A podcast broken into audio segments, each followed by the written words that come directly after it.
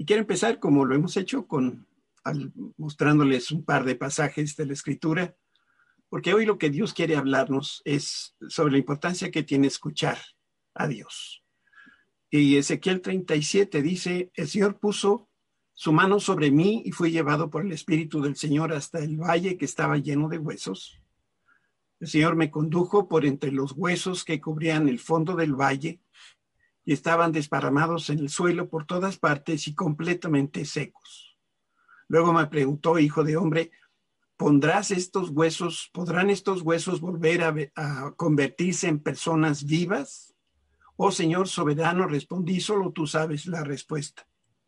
Entonces me dijo, anuncia un mensaje profético a estos huesos y diles, huesos secos, escuchen, y esta es la palabra clave, escuchen la palabra del Señor.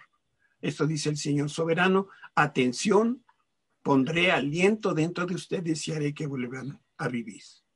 Después en Isaías 55, 11 leemos, lo mismo sucede con mi palabra la envío y siempre produce fruto, logrará todo lo que yo quiero y prosperará en todos los lugares donde yo la envíe. Y este es el mensaje del Señor. Ezequiel estuvo de pie en un valle de huesos secos y muertos. Y muchos de mi pueblo, dice el Señor, así se encuentran. Yo le dije a Ezequiel, y hoy a ti también te digo, profetiza, Habla a tus huesos secos y muertos. Habla a tus oídos cerrados. Habla de las situaciones que se ven imposibles y grita, escuchen la palabra del Señor. Tú eres parte de la iglesia de Cristo. Levántate y abre la boca. Quiero que hables, quiero que profetices y sueltes mis palabras de vida y de verdad a las situaciones que tú estás enfrentando. Si te regresé a la vida si te traje de vuelta de un valle de huesos secos y los convertí en un ejército, ¿crees que no puedo hacer lo mismo hoy por ti?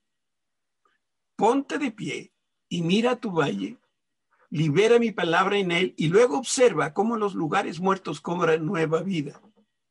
Te lo digo de nuevo, libera mi palabra y observa cómo tus lugares muertos cobran vida, porque mis palabras en tus labios siempre dan fruto y dan, y dan vida en el nombre de Cristo Jesús. Amén y amén. Esta mañana a mí me, da mucho gusto poder eh, dedicar un tiempo, como lo hemos hecho a través de todos los domingos de este año, hablando de personas importantes de la escritura. Y bueno, los últimos domingos los hemos reservado para hablar de Jesús. Y en diversas ocasiones el, Señor Jesús repitió una frase que leemos en el Evangelio de Marcos 4, 9. Y ahí el, el Señor Jesús dijo, el que tenga oídos para oír, que escuche y que entienda. El que tenga oídos para oír, que escuche y entienda.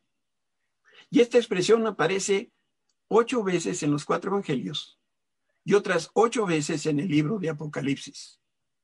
El Señor nos dice que traer los oídos puestos no es suficiente. Es necesario que los utilicemos. Sabes, a veces oímos cosas porque pues traemos los oídos puestos.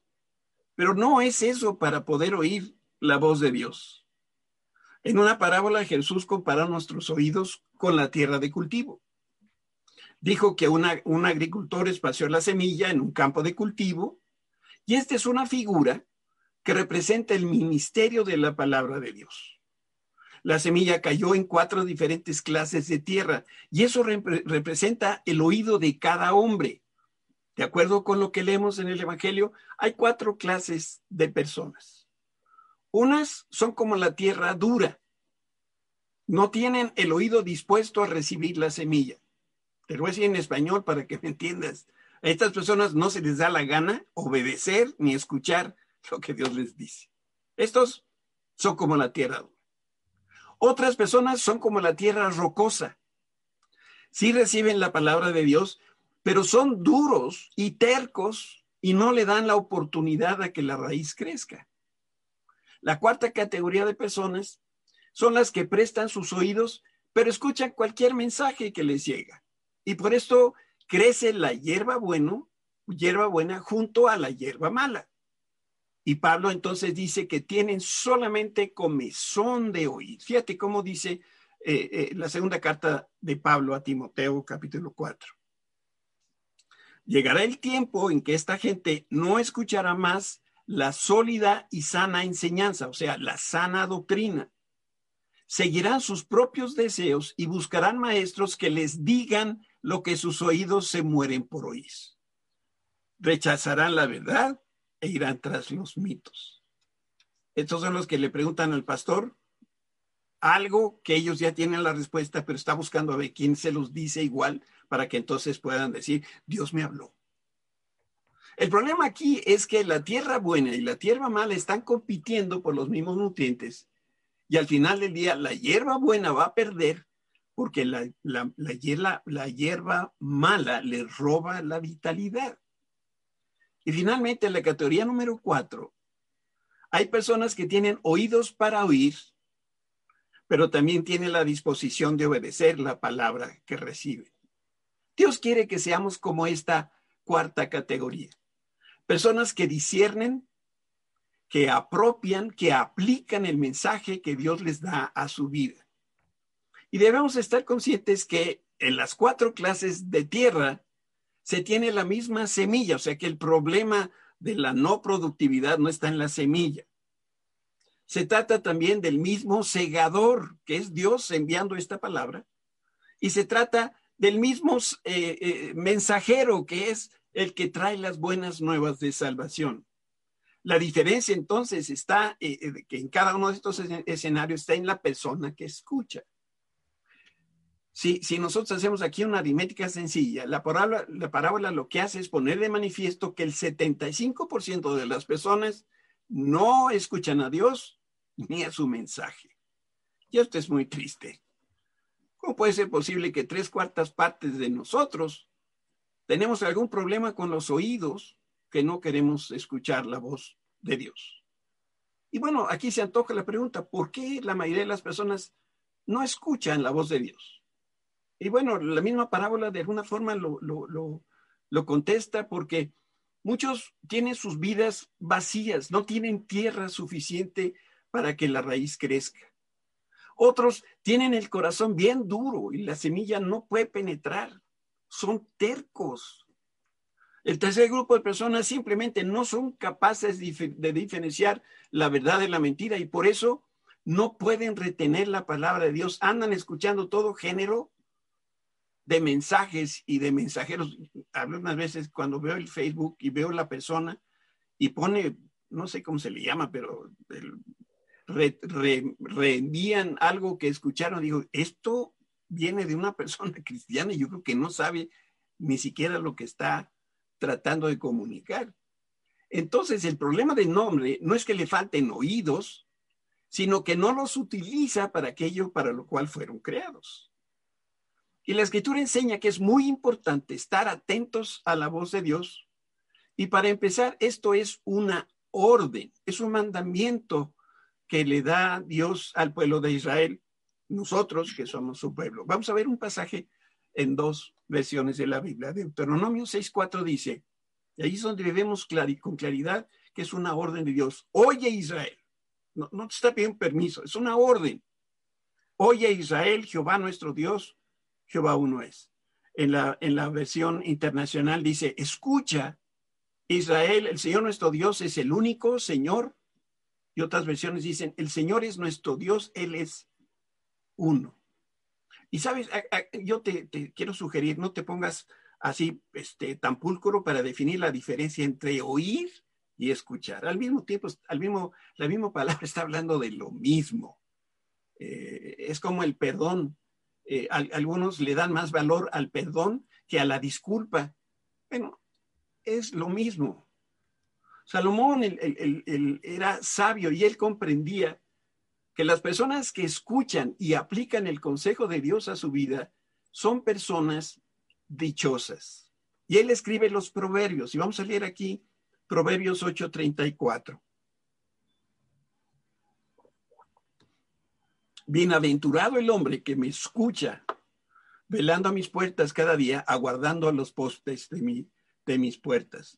La nueva traducción viviente dice, alegres.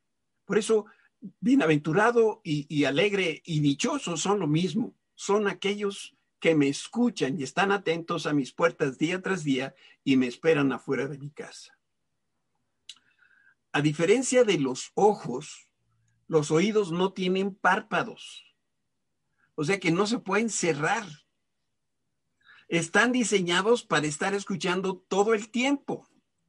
Aunque en la práctica, y si somos honestos, honestos, fácilmente podemos cerrar los oídos.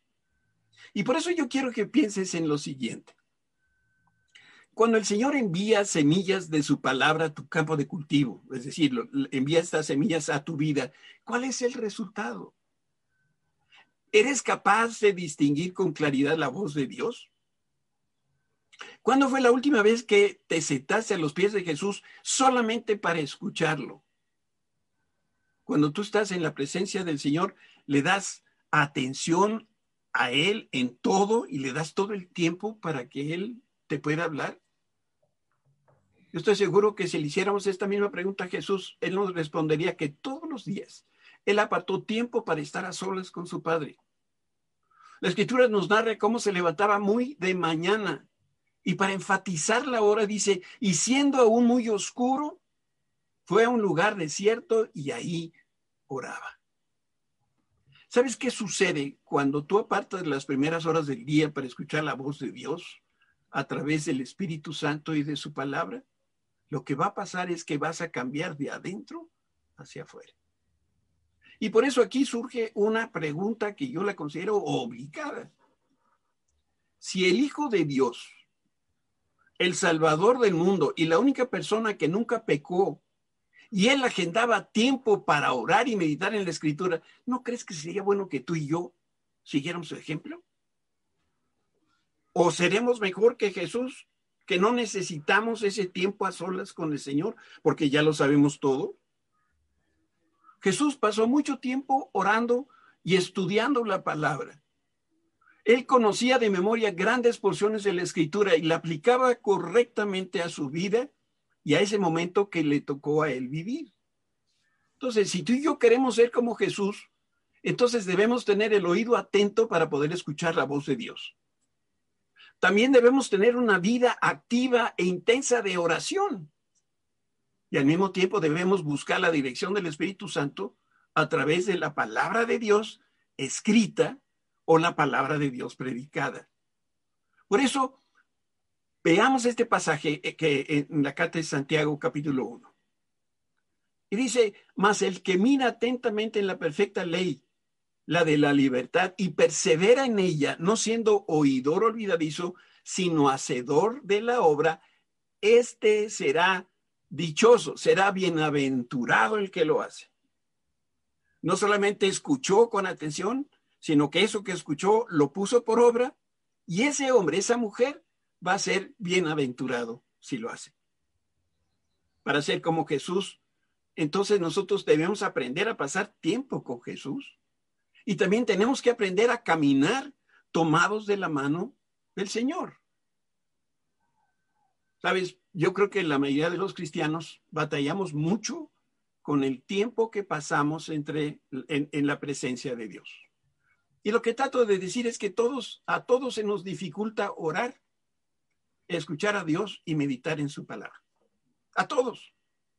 Los que acaban de conocer al Señor Jesucristo como los que llevan añales de conocerlo. Yo creo que por lo general tenemos dos maneras de orar, de escuchar a Dios y de meditar la palabra. Porque realmente es una sola acción, orar, escuchar a Dios y meditar la palabra. Entonces tenemos el plan A. El plan A consiste en buscar personalmente la división del Espíritu Santo. Pero como no somos muy buenos en esto, y además esto puede tomar mucho tiempo, o más del que nos gustaría, entonces inmediatamente aplicamos el plan B. ¿Y en qué consiste el plan B? Dejamos que otros oren y que otros busquen la guía del Espíritu Santo y después nosotros buscamos a esas personas para que nos digan qué fue lo que el Señor les dijo. ¿Sabes? Esto explica por qué nosotros seguimos a los buenos predicadores, a los buenos autores de libros y a los buenos pastores. Incluso, incluso los animamos y les decimos, ándale, ve tú a buscar al Señor y luego me cuentas qué fue lo que te dijo para mi vida. Ve y preséntale mi problema al Señor y luego me dices qué es lo que yo tengo que hacer. Pero hay un problema en esto. Si tú y yo no escuchamos a Dios personalmente, entonces tu experiencia espiritual y mi experiencia espiritual es de segunda mano. Y tú sabes, no hay como recibir estas cosas de primera mano. Por eso en esta hora el Señor nos anima a cambiar para poder tener la experiencia de conocerlo a Él, pero de primera mano. Y mira, e, este asunto es muy curioso porque yo estoy seguro que no haces lo mismo en otras áreas de tu vida, lo que sí haces en tu vida espiritual. Déjame, te doy un ejemplo. Cuando se trata de disfrutar unas merecidas vacaciones, no mandas a otro a que se divierta por ti a pesar de lo engorroso de los aeropuertos y de los hoteles y tener que hacer maletas. Dices, no, yo voy. Tampoco mandas a otro a un restaurante, a un restaurante para que disfrute por ti, porque a ti te da flojera desplazarte y llegar hasta ese lugar. Eso tampoco lo hacemos. Yo hasta donde me quedé, nadie dice, ay, cómo me gustaría andar con fulanita de tal, pero eso de enamorarse es bien engorroso. Nadie busca un sustituto para que enamore a la niña de tus sueños. Todos queremos sentir el amor de primera mano aunque en el proceso nos rompan el corazón, como a mí me pasó con la Susana. Convéncete. Hay cosas que nadie más puede hacer más que tú. Escuchar a Dios con nuestros propios oídos es una experiencia sensacional que a ti te corresponde. Por eso cuando el Señor busca tu atención, no quiere que lo ignores. Cuando Dios te llama, espera que te presentes en persona y que lo hagas rapidito. Si Dios te invita a cenar a su mesa, es porque quiere pasar tiempo, pero solamente contigo. Y con un poquito de entrenamiento, ese tiempo en su presencia se va a convertir en el momento más sobresaliente de cada día. De tal manera que después dejarás todo lo que estés haciendo y a todas las personas, sin importar que las ames mucho, porque dices, yo tengo ahora cita con el Señor, no me la puedo perder. Entonces, ¿qué es lo que necesitamos? Bueno, es muy sencillo. Tú y yo necesitamos aprender a escuchar. Y esto es algo que Dios ha estado hablando a mi corazón. Y yo lo anticipo de una vez. Si Dios quiere, y con su ayuda, el próximo año, 2021, vamos a enfocar nuestra atención en aprender a escuchar al Señor. De esta manera tú vas a tener la certeza de lo que Dios quiere que tú hagas y no tendrás que consultar necesariamente a otra persona. Y si lo vas a consultar será porque quieres confirmación de algo que Dios ya te dijo. Yo estoy convencido que si nos capacitamos adecuadamente, vamos a, ser, capaces de escuchar a Dios con toda claridad. ¿Y por qué lo digo? Porque hay personas mayores en la fe que nosotros que han logrado desarrollar una buena relación con Dios y ellos son los que recomiendan dar los siguientes pasos. Y voy a hablar de cuatro pasos muy sencillos que nosotros podemos ya tomar desde hoy que nos van a enseñar a escuchar a Dios. Lo primero es un lugar y un tiempo. Por eso, aparta las primeras horas del día para buscar al Señor. También es importante que escojas un lugar santo, un lugar apropiado para reunirte en privado con Dios. Y en ese lugar no hagas otra cosa, más que sea el lugar que tú apartaste para estar con el Señor. Déjame mostrarte unos pasajes. Salmo 88, 13 nos habla de este tiempo de madrugada. Yo, Señor, te ruego que me ayudes. Por la mañana vos busco tu presencia en oración. Muy bien. Y, pero hay otros que son este, pues, diferentes de los matutinos y otros prefieren la oración en la noche. Yo tengo una hija que es búho y, y, y e, e, ella es mejor en la noche que en la mañana. Pero también tenemos base para orar en la noche. Mira lo que dice el Salmo 141. Sea mi oración como incienso en tu presencia y mis manos levantadas como ofrenda de la tarde. Acuérdate que los judíos empezaban su día a las seis de la tarde. Y otros más prefieren orar y meditar en la palabra durante el día. También hay palabra de Dios para esto. Mira el Salmo 55, 17. Mañana, tarde y noche clamo en medio de mi angustia y el Señor oye mi voz.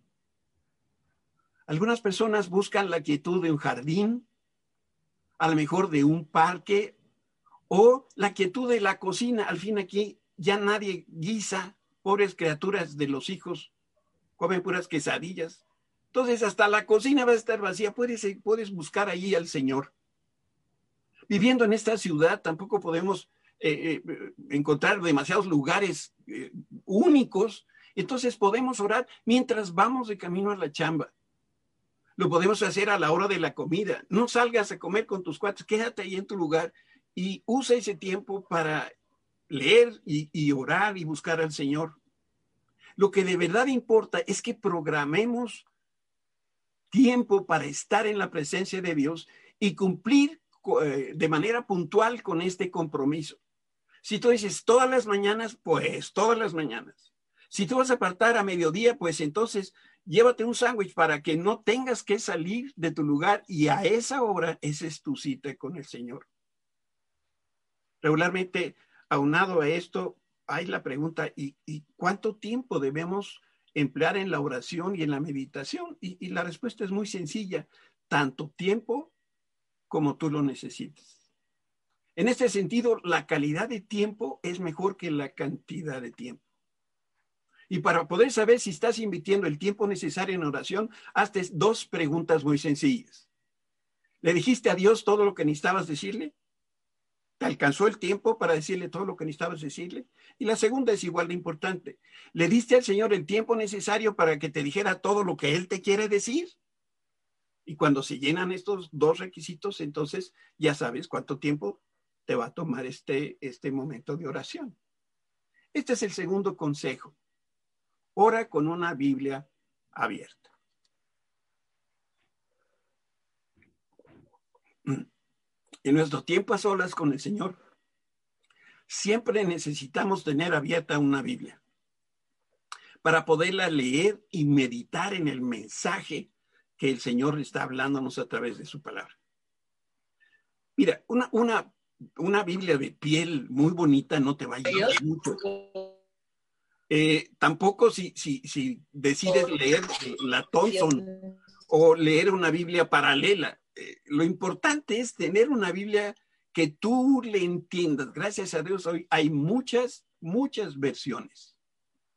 Escoge esa Biblia que a ti te, te, te la entiendes. A mí me gusta leer, por ejemplo, la, la nueva traducción viviente. Me encanta. Eh, igual me encanta la, Biblia, la Reina Valera, por eso regularmente yo checo cuando menos en esas dos Biblias al mismo tiempo. Necesitamos pedir la dirección y también la iluminación del Espíritu Santo para poder comprender lo que la Biblia dice. Es fundamental escuchar cómo es que el Señor habla directamente a tu vida y Él te ministra en áreas bien específicas. Mira lo que dice Juan capítulo 14. Jesús está hablando y dice, pero el consejero, el Espíritu Santo que el Padre enviará en mi nombre, Él les enseñará y recordará todo lo que les dije. Hoy Memo citó este pasaje en la enseñanza para los niños. Debemos orar antes de leer la Biblia y también debemos estar orando durante la lectura de la Biblia. Por eso es muy importante dejar que el Espíritu Santo nos hable a través del texto bíblico. Y no debemos forzar el texto para que diga lo que nosotros deseamos escuchar. Si tú te fijas, la palabra de Dios es concreta, es pertinente a nuestra vida y por eso debemos buscar con diligencia el mensaje de Dios. Si tú tienes prisa, mira, ni busques en la Biblia, no lo vas a encontrar. Y una vez que encuentras ese mensaje que va perfecto a tus necesidades, a la dirección que estás buscando, entonces hazle, perdóname con la comparación, pero hazle como las vacas. Empieza a rumiar ese mensaje de día y de noche hasta que lo proceses y se hace propio. La Biblia no se lee de corrido como el periódico. Tampoco es correcto seleccionar los tópicos que a ti te interesan y descartar, descartar aquellas cosas que no te llaman la atención. La Biblia para mí compara a una mina llena de tesoros y para encontrarlos se tiene que buscar con, diligencia, con determinación. La Biblia también se tiene que estudiar de manera sistemática y metodológicamente en orden. Mira cómo dice el proverbio que está aquí en el capítulo 2. Búscalos, y aquí está hablando Salomón de la sabiduría y el discernimiento, dice, búscalos como si fueran plata, como si fueran tesoros escondidos. Y entonces comprenderás lo que significa temer al Señor y obtendrás reconocimiento de Dios. Yo no sé si has visto algún documental de una mina de, de, oro, por ejemplo. Es impresionante que usan unos, unos este, camiones para, para sacar la tierra y las piedras, impresionantes de grandes, y hacen un hoyo pero gigantesco para sacar unos poquitos de gramos de oro. ¿Sabes qué están haciendo esas eh, excavadoras? Están eh, explorando, están investigando. Y eso es justamente lo mismo que Dios nos invita a hacer en la escritura, escudriñar la palabra, porque en ella encontramos nosotros esos tesoros de vida. Por eso yo te aconsejo que estudies porciones breves de la escritura, y ten presente que Dios no lleva prisa. Y además, Él da su provisión un día a la vez, como lo hizo con el manal del desierto. Por favor, fíjate cómo Dios le habla a su pueblo. Su pueblo somos tú y yo. Pero también toma nota que a pesar de que nos habla a veces, bueno, no a veces, siempre nos habla con palitos y bolitas, no es problema de Dios explicándose, no es problema de que la palabra sea muy complicado, el problema es que no queremos escuchar.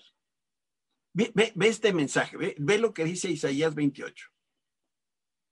Y, yo quiero que seas honesto con, contigo mismo. Esto es lo que Dios te quiere decir hoy, hoy a ti. Fíjate, una y otra vez nos repite todo. Y aquí dice cómo nos lo repite. Línea por línea, renglón por renglón, un poquito allá, un poquito aquí, un poquito allá. Dios le ha dicho a su pueblo, aquí hay un lugar de descanso que reposen aquí los fatigados. Este es un lugar tranquilo. ¿Me pones otra vez el texto, por favor? Versículo, versículo 12. Dios le ha dicho a su pueblo, aquí hay un lugar de descanso, que reposen aquí los fatigados. Este es un lugar tranquilo para descansar pero ellos no quisieron escuchar y luego vuelve a repetir en la primera parte del versículo 13. Por eso el Señor nuevamente les explicará su mensaje en detalle. Ahí va, línea por línea, renglón por renglón, un poco aquí, un poco allá. Sabes, es preferible profundidad en el conocimiento y el entendimiento de la palabra a extensión. Lo que estamos haciendo en la enseñanza a las 10 es un estudio de extensión. Pero, pero yo le doy gracias a Dios por, por Jorge, por, por, los maestros que tenemos, como Fidel y ahora también por Alex. Pero yo necesito que eh, llamarle a Alex y decirle, oye, te invito a un café y me explicas la primera parte. Yo hubiera tenido suficiente con los primeros cuatro capítulos, ¿no? Pero se arrancan y nos dan, sí, un, un plano de extensión. Esa es la idea de una visión panorámica. Pero a mí me interesa más la profundidad. Por eso yo te aconsejo lo siguiente, lee una porción de la escritura hasta que llegues a un pensamiento que, mira, te golpee la cabeza o el corazón. Y cuando esto ocurra, deja de leer. Ese es el momento de orar, que el Espíritu Santo te muestre lo que tiene escondido para ti. Y no abandones la búsqueda hasta que Dios te bendiga con una palabra específica para tu vida. Yo una vez te digo, no te desanimes. Si después de invertir un buen tiempo en oración y meditación recibes una palabra de Dios, porque cualquier cosa que venga de Dios bien valió la pena todo el esfuerzo. Yo le he comentado aquí contigo muchas veces eh, que, en mi experiencia, si el Señor me da una palabra cada día, yo estoy más que contento, estoy más que satisfecho. Además, hay días que necesitamos más que otros. Por eso lo que es realmente relevante es que aprendamos del Señor y de su palabra poco a poco, pero todos los días. Y ahí te va el tercer consejo, un corazón receptivo dispuesto a escuchar. Este es un buen momento para recordar esa amonestación que hacía Santiago a sus lectores, Santiago capítulo 1. Pero si miras atentamente la ley perfecta que te hace libre y la pones en práctica y no olvidas lo que escuchaste, entonces Dios te bendecirá por tu obediencia. Si verdaderamente estás escuchando a Dios, las personas que te rodean eh, leerán en ti el mensaje que el Señor te dio y lo más hermoso es que no tendrás que decir, Dios me dijo, porque se notará que Dios te lo dijo. La palabra de Dios cumple su propósito siempre y cuando nosotros lo aplicamos a nuestra vida. Por eso Pablo le, eh, eh, hace una exhortación a los cristianos en Filipo. Vamos a ver este texto, Filipenses 4:9. No dejen de poner en práctica todo lo que aprendieron y recibieron de mí, todo lo que dieron de mis labios y vieron que hice, entonces el Dios de paz estará con ustedes. Si tú quieres ser como Jesús, abandónate en las manos de Dios, pasa tiempo con el Señor, escúchalo con antecedente, recibe todo lo que venga de Él y después, y después aplícalo a tu vida. Y por último, el cuatro, el, el consejo número cuatro, deja que Dios te ame. Hay algo maravilloso de los bebés y esa es la manera como ellos responden al afecto. Cuando son pequeñitos y antes de aprender a hablar, lo único que ellos desean en la vida es estar en los brazos de su mamá o de su papá. Cuando los bebés ven a sus padres, inmediatamente les extienden los brazos y les sonríen. Y este es el lenguaje más elevado que hay del amor.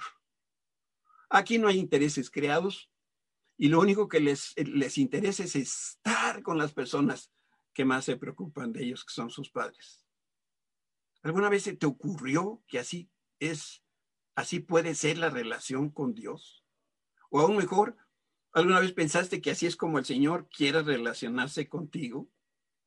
Déjame que te muestre los siguientes tres pasajes bíblicos. Jeremías 31, 3 el Señor se le apareció desde la distancia y le dijo, con amor eterno te he amado y por eso te sigo mostrando, mostrando mi fiel amor. Siguiente texto está en Romanos 8. Dice Pablo, y estoy convencido de que nada podrá jamás separarnos del amor de Dios, ni la muerte ni la vida, ni ángeles ni demonios, ni gobernantes, ni nuestros temores de hoy, ni nuestras preocupaciones de mañana, ni siquiera los poderes del infierno pueden separarnos del amor de Dios. Ningún poder en las alturas ni en las profundidades. De hecho, nada en toda la creación podrá jamás separarnos del amor de Dios que es, es revelado en Cristo Jesús, Señor nuestro. El tercer pasaje, Sofonías 3:17, dice a Jerusalén se le dirá, no tengas miedo, querida Sión, es decir, querida ciudad de Dios no te, no te desesperes, tu Dios está presente en medio de ti. Él es un guerrero fuerte que te salva. Se siente feliz de tenerte de vuelta. Dos, te calmará con su amor o callará de amor, dice otra versión, y te deleitará con sus canciones. Este pasaje es particularmente hermoso. Fíjate, ¿quién lleva la parte pasiva y quién lleva la parte activa? Dios es la persona que está cantando. Y el Señor, ¿a quién le está cantando? A nosotros, para calmarnos como, como quien tiene a un bebé inquieto. Dios es la persona que está alegre por nosotros. El Señor es el que se deleita con nosotros. Él se goza cada vez que nos ve. Por eso si nosotros le buscamos, si queremos escuchar su voz, no sus manos, no le queremos pedir, queremos escuchar qué es lo que tiene que decirnos, entonces vamos a, conocer a un Dios que no hemos visto. Imagínate a Dios cantándote un canto para que tú estés tranquilo. Nosotros estamos acostumbrados a cantarle a Él. Y seguramente nunca habíamos pensado que Dios nos quiere cantar a nosotros. Muchos batallan con estos pensamientos porque no se sienten dignos. Pues sabes una cosa, nunca vamos a ser dignos, pero sobre todo eso, Dios nos quiere amar. ¿A quién? A quienes están en esa búsqueda, como esos niños tiernos de edad que le extienden sus brazos y le dicen, papá, quiero estar contigo. Si nosotros logramos estar quietecitos y permanecer ahí en su presencia, ese tiempo suficiente, nosotros entenderemos lo que significa el amor de Dios. Y eso es lo que el Señor quiere que nosotros escuchemos. Si tú me preguntaras, oye, pastor, ¿entiendes lo que estás diciendo de Dios? Te tendría que decir que no. Yo no entiendo cómo Dios me puede amar a mí así. Mucho menos puedo entender que Dios quiera cantarme a mí para que me pueda dormir y me tranquilice. Leí por ahí una, anécdota de la vida real que a lo mejor pudiera decir mejor que yo lo que he tratado de decirte. Resulta que un millonario, el varón inglés Fitzgerald, tenía un hijo y para el papá, su hijo era el centro de sus afectos y el foco de la atención de la familia. El hijo creció, pero a la edad de 10 años, su madre murió y dejó en el abandono al hijo y al padre. La pérdida de, la esposa motivó a este varón a, convertirse en el mejor padre que un hijo pudiera tener. Pero pasado el tiempo, el hijo enfermó gravemente y murió poco antes de cumplir los 11 años. Mientras tanto, las empresas financieras del barón Fischer prosperaban de manera extraordinaria. Y el hombre invirtió cuantiosas sumas de dinero en obras de arte clásico. Con el transcurso del tiempo, Fitzgerald enfermó y también murió.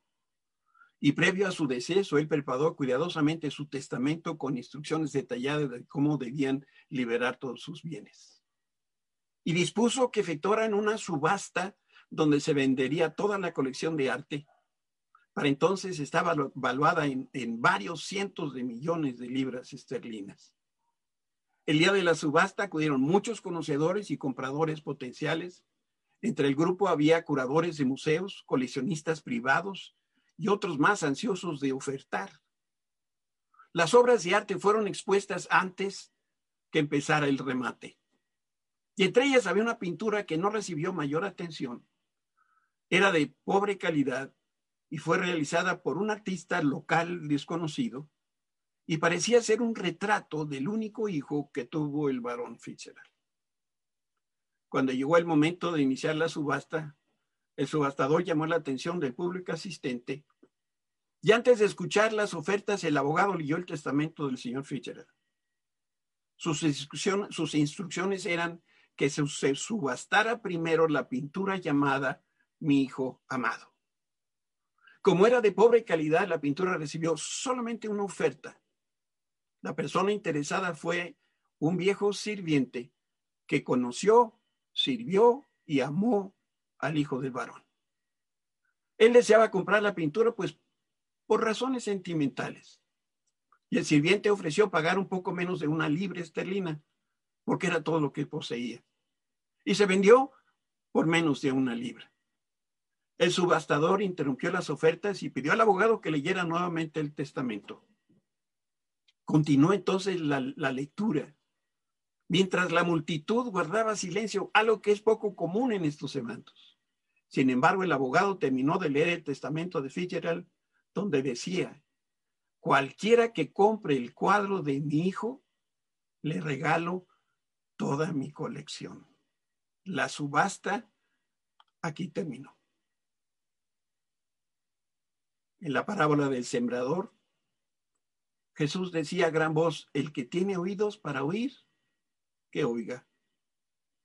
Y sus discípulos le preguntaron, ¿qué significado tiene esta parábola? Y él dijo, a ustedes se les dio a conocer los misterios del reino de Dios.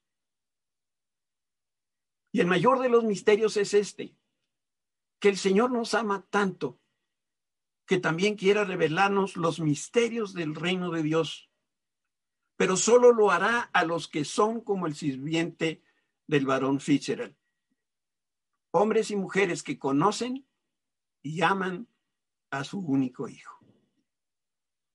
Por eso lo que tú y yo necesitamos es estar todo el tiempo en la presencia de Dios, conocer íntimamente al Señor, tener un corazón receptivo y dispuesto a escuchar su voz y sobre todo dejar que Dios nos ame.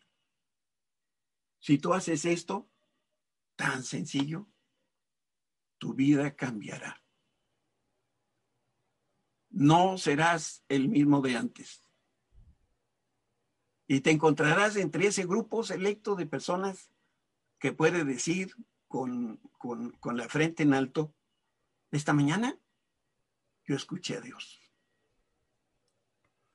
¿Te gustaría que esa fuera tu experiencia? Lo único que tú tienes que hacer es decirle, Señor, perdóname, no había entendido qué significa tener una relación personal contigo, pero ahora lo empiezo a entender. Todo empieza con el deseo de escucharte. Cierra tus ojos ahí donde estás para no distraerte.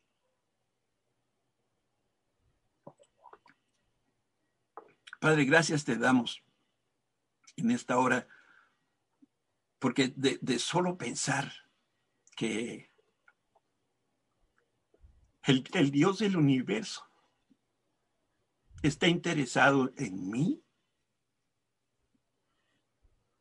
el Dios que hizo todas las cosas, que tiene todo el poder y toda la gloria, quiere que yo lo busque por la mañana para para estar un tiempo juntos? Yo estoy seguro, Señor, que tienes tantas cosas por hacer, tantas personas y situaciones que cuidar. Y si acaso yo creo que mi agenda está llena de situaciones y complicada, es porque no alcanzo a entender, Señor, tus misterios. Pero yo te quiero decir en esta hora, Señor, tómame la palabra, yo quiero escucharte, yo quiero aprender a escucharte, quiero estar en tu presencia sin cansarme, sin distraerme. Quiero hacer una cita todos los días contigo para que tú me reveles, Señor, aquello que está en tu corazón. Yo quiero ser como ese sirviente viejo que supo amar al hijo de su patrón. Señor, yo amo a Jesús. Yo te amo a ti, Señor. Abre mis oídos para que te pueda escuchar. En el nombre de Cristo Jesús. Amén.